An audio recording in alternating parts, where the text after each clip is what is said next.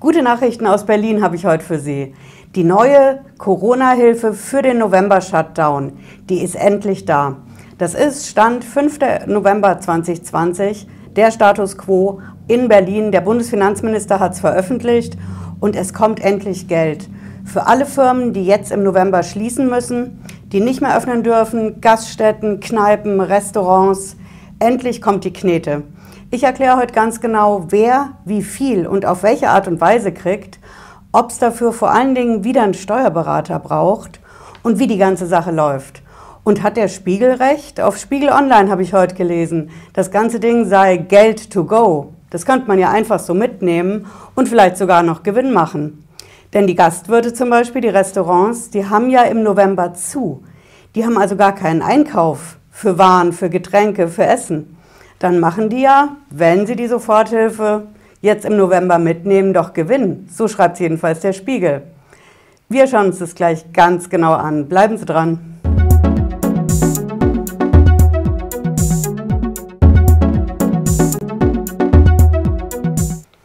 Ich bin Patricia Lederer, ich bin Rechtsanwältin in der Frankfurter Steuerrechtskanzlei Lederer Law. Ich freue mich, dass Sie heute dabei sind. Ja, die Nachricht hat heute eingeschlagen wie eine Bombe. Bundesfinanzministerium hat es veröffentlicht auf der Internetseite und natürlich getwittert. Die neue Hilfe für den November, für die Firmen, die schließen müssen im November, die ist endlich da. Und wir schauen uns die Details gleich ganz genau an. Vorweg so viel, es gibt 75 Prozent.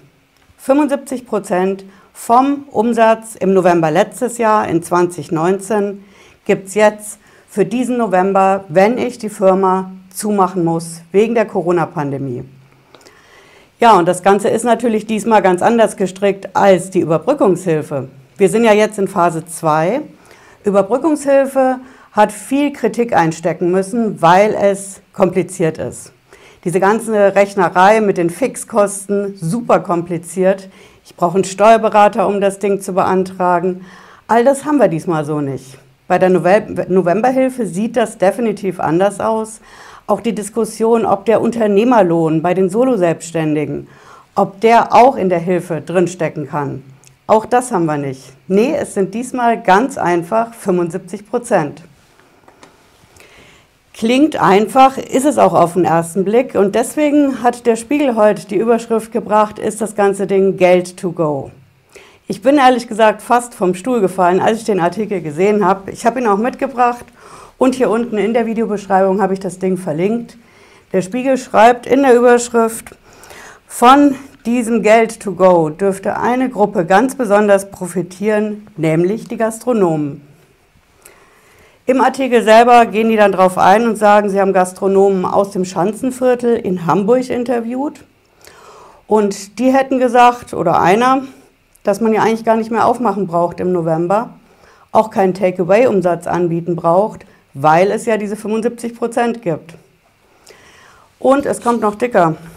Die sagen, im Endeffekt, wenn ein Gastronom im November sein Restaurant nicht aufmachen kann, wenn er nicht öffnen kann, dann kauft er auch keine Produkte, kein Essen, keine Getränke. Und dann kann er ja diese neue Novemberhilfe quasi als Gewinn einstecken. Kann das wirklich sein? Wir schauen uns mal ganz genau an. Hier steht also, die größten Profiteure sind zweifelsohne die Gastronomen, denn sie haben in ihren monatlichen Kosten einen großen Posten, der bei einer Betriebsschließung nicht mehr anfällt. Doppelpunkt, die Ware. Die Ware ist natürlich das Problem, aber was das Ganze ausblendet, ist, dass Gastronomen, Kneipiers ja nicht von heute auf den nächsten Tag einkaufen, sondern die haben schon vorher eingekauft.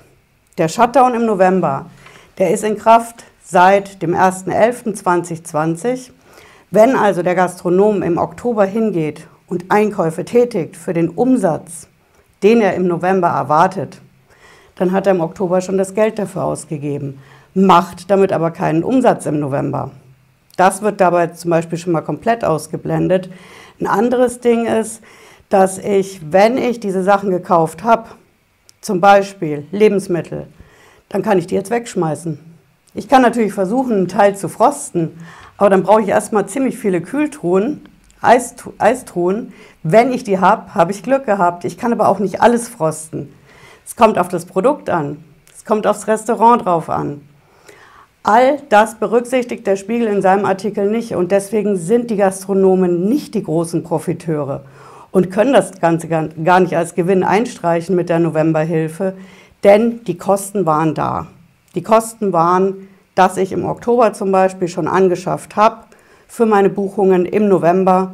Und das kam ja ziemlich kurzfristig. Das kam erst am 28. Oktober, also ein paar Tage vor dem Shutdown, gab es die Ansage aus Berlin, dass im November nicht geöffnet werden darf.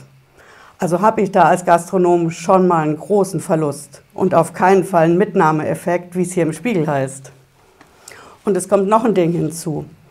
Die Gastronomen haben ja im Sommer gesehen, es kommt der Winter. Jeder Unternehmer plant im Voraus. Das bedeutet, es gab eine Masse an Investitionen, wie ich als Gastronom den Winter überleben kann. Wie kann ich aufmachen? Wie kann ich die Gaststätte, das Restaurant am Laufen halten? Und dass die Gäste sich sicher fühlen. Und da ist es nicht getan mit, ich bestelle mal auf Amazon eben 50 Schutzmasken und stelle vielleicht auf die Tische ein bisschen Desinfektionsspray. Ganz sicher nicht. Ich brauche ein ausgetüffeltes Hygienekonzept. Ich brauche Luftreinigungsanlagen. Das sind Maschinen. Das sind Zehntausende Euro oft an Investitionen, die die Gastronomen im Sommer gemacht haben mit der Planung für den Winter. Und dann kommt Ende Oktober die Ansage, wir müssen einen Shutdown machen, teilweise im November. Dann sitze ich, sitze ich im Endeffekt als Gastronom auf diesen Kosten. Ich kann noch hoffen, dass ich ab dem 1. Dezember noch wieder öffnen kann und das Geschäft an Weihnachten und Silvester mitnehmen, das steht aktuell in den Sternen. Also kann ich aktuell meine tollen Investitionen für Sanitär, Hygiene, Sicherheit abschreiben. Das ist einfach die Situation und deswegen die Gastronomen als große Profiteure von der Novemberhilfe zu bezeichnen, geht meiner Meinung nach gar nicht. Aber wir wollen ja nicht mal so sein, nicht? Und äh, schauen uns mal im Detail an, was jetzt diese Novemberhilfe für uns bringt. Ne? Wir haben auch eine super FAQ-Liste vom BMF, vom Bundesfinanzminister. Ich habe sie hier unten verlinkt. Sie ist relativ verständlich geschrieben, bisschen Steuersprache ist dabei und es sind leider auch Fehlinformationen dabei. Aber wir gehen es mal der Reihe nach durch. Fängt an mit dem Punkt, welche Unternehmen können überhaupt diese Novemberhilfe beantragen, beanspruchen? Können das Firmen sein, die nur direkt oder auch indirekt von Corona betroffen sind? Klar, erstens mal die direkt Betroffenen. Wir wissen es alle, die Schausteller, Messebau, Gastronomie, Hotels. Aber es kommen auch die dazu, die nur indirekt betroffen sind. Wenn ich also zum Beispiel der Bundesfinanzminister bringt das Beispiel mit der Wäscherei, die für Hotels die Wäsche wäscht. Die ist natürlich indirekt betroffen von der Corona-Pandemie und der Schließung im November. Wenn ich einen Caterer habe, der für die Messe, das Buffet, die ganzen Essensplatten mit den Häppchen macht, die sind alle indirekt betroffen. Das heißt, die können auch auf jeden Fall diese neue Novemberhilfe beantragen. Es muss aber 80 Prozent vom Umsatz ausmachen. Also mit der Wäscherei, die muss 80 Prozent ihres Umsatzes mit Hotels machen, zum Beispiel, oder mit Messen. Dann ist die indirekt betroffen. Das ist der erste Punkt. Das ist schon mal gut. Wir haben dann leider einen falschen Punkt drin. Sie finden das unter der Überschrift mit diesen indirekt Betroffenen ganz am Ende, der letzte Absatz. Da heißt es, für Unternehmen, die nicht direkt oder im oben beschriebenen Sinne indirekt von den Schließungsmaßnahmen betroffen sind und so weiter, aber dennoch Umsatzeinbrüche haben, wird es Hilfen im Rahmen der Überbrückungshilfe 3 geben. Überbrückungshilfe 3, das ist nett gemeint, die haben wir aber noch gar nicht. Überbrückungshilfe 3, muss man wissen, gilt erst ab nächstem Jahr. 1.1.21 soll die starten Details gibt es noch nicht, aber sie ist in der Planung. In Berlin, Bundeswirtschaftsminister arbeitet dran, Bundesfinanzminister. Aktuell haben wir die nicht, die Phase 3, wir haben aktuell die Phase 2. Wenn Sie es genauer wissen wollen, schauen Sie gerne mein Video dazu an. Da erkläre ich die Details, wer die kriegt, wie viel und unter welchen Voraussetzungen. Aktuell haben wir die Phase 2 und die läuft auch noch, kann also auch noch beantragt werden. Deswegen wollen wir nicht so sein, aber das ist ein kleiner Fehler, der da drin ist. Ne? Und wir gehen weiter. Wie viel Geld gibt es jetzt? Genau. Na? Ganz genau sind das eben diese 75 Prozent. Jetzt für den November 2020, da muss ich mir als Firma anschauen, was habe ich im November 2019 an Umsatz gemacht.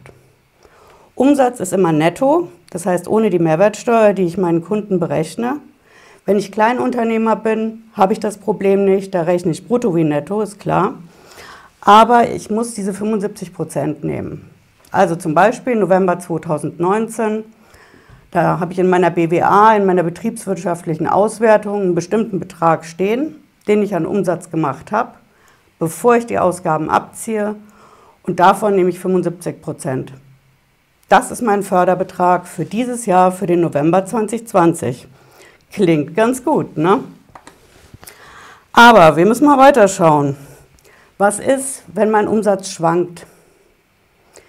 Gleichbleibende Umsätze ist schön. Wir hören es auch immer wieder in den Steuerprüfungen vom Finanzamt, dass alles gleichbleibend im Jahr an Umsatz angesetzt wird und geschätzt wird. Nee, es gibt auch Firmen, die haben schwankende Umsätze. Und das sind eben zum Beispiel die aktuell ganz krass Betroffenen, die Veranstalter, Schausteller. Da ist nicht jeder Monat gleich. Gastronomen ganz genauso. Und da kann ich hingehen und sagen, ich nehme einen Durchschnittswert. Das steht hier so drin. Solo-Selbstständige haben ein Wahlrecht. Sie können auch den durchschnittlichen Wochenumsatz im Jahr 2019 nehmen. Ist ein bisschen tricky. Es gilt also erstmal nur für Solo-Selbstständige. Und zweitens können die aber immerhin einen Durchschnittswert vom letzten Jahr nehmen. Den durchschnittlichen Wochenumsatz. Ich muss also nicht auf den November fixiert sein, sondern ich kann sagen, okay, mein Hauptgeschäft findet im Sommer statt, im Frühjahr, irgendwann, aber eben nicht unbedingt im November. Ja, das sieht soweit ganz übersichtlich aus.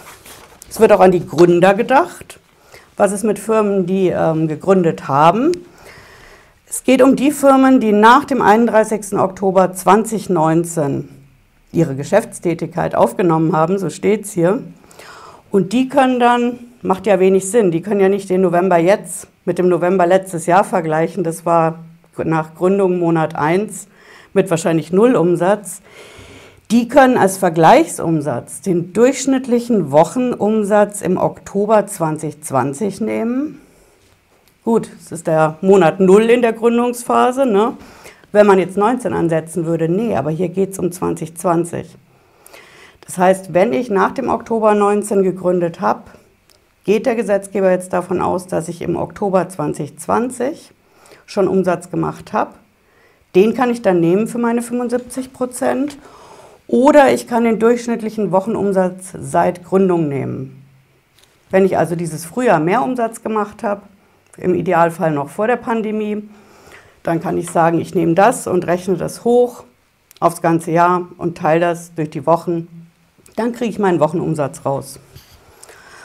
Okay, weiter geht's. Ist das alles? Gibt es den ganzen Pot, alles zusammen, die Soforthilfe 1, Überbrückungshilfe, Phase 1, Phase 2, ab nächstem Jahr noch Phase 3. Kann ich das alles zusammenkriegen plus die Novemberhilfe? Nicht ganz. Das ist die Überschrift, Sie finden es unten in dem Dokument, werden staatliche Leistungen für den Förderzeitraum angerechnet? Klares Ja. Natürlich wird es angerechnet. Wenn ich die Überbrückungshilfe bekomme, dann wird die von meiner Novemberhilfe abgezogen. Wenn ich Kurzarbeitergeld bekomme für meine Mitarbeiter, wird das von der Novemberhilfe abgezogen. Das muss man einfach wissen. Was nicht abgezogen wird, sind immerhin KfW-Kredite. Macht ja auch Sinn. Kredit muss ich ohnehin zurückzahlen. Also kann er mir bei dieser Novemberhilfe nicht angerechnet werden. Aber die Überbrückungshilfe, Phase 1 und 2 wird angerechnet und das Kurzarbeitergeld.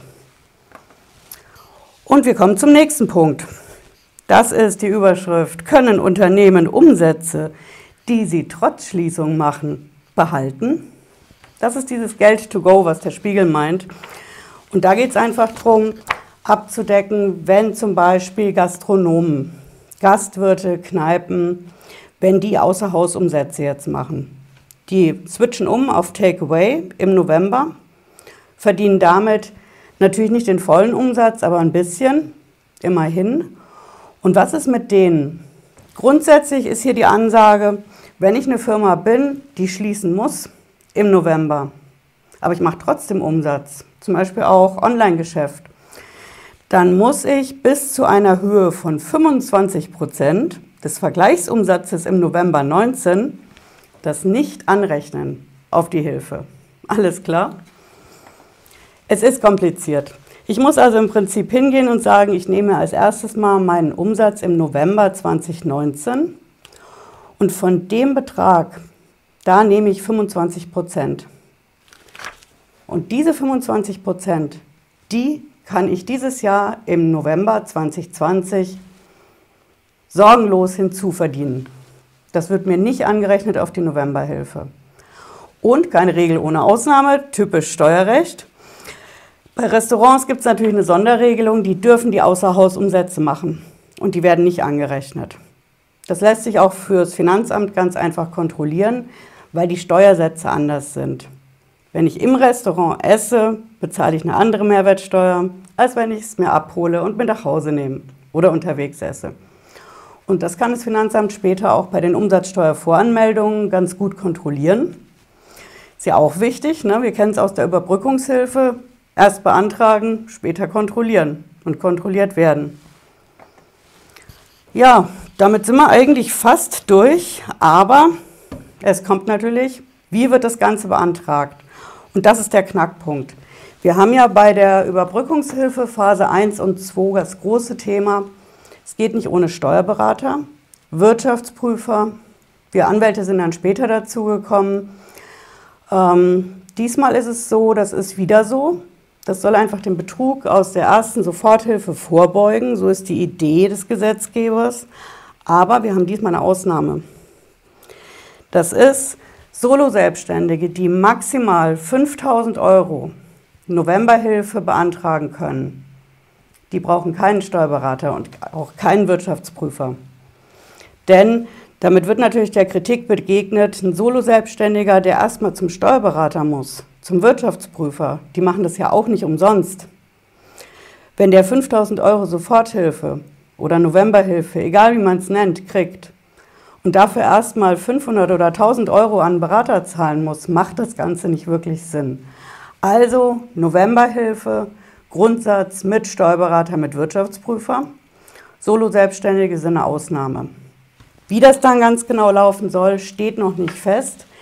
Der Antrag selber, der geht wieder über diese Webseite, die das Bundesfinanzministerium zusammen mit dem Wirtschaftsminister aufgesetzt hat.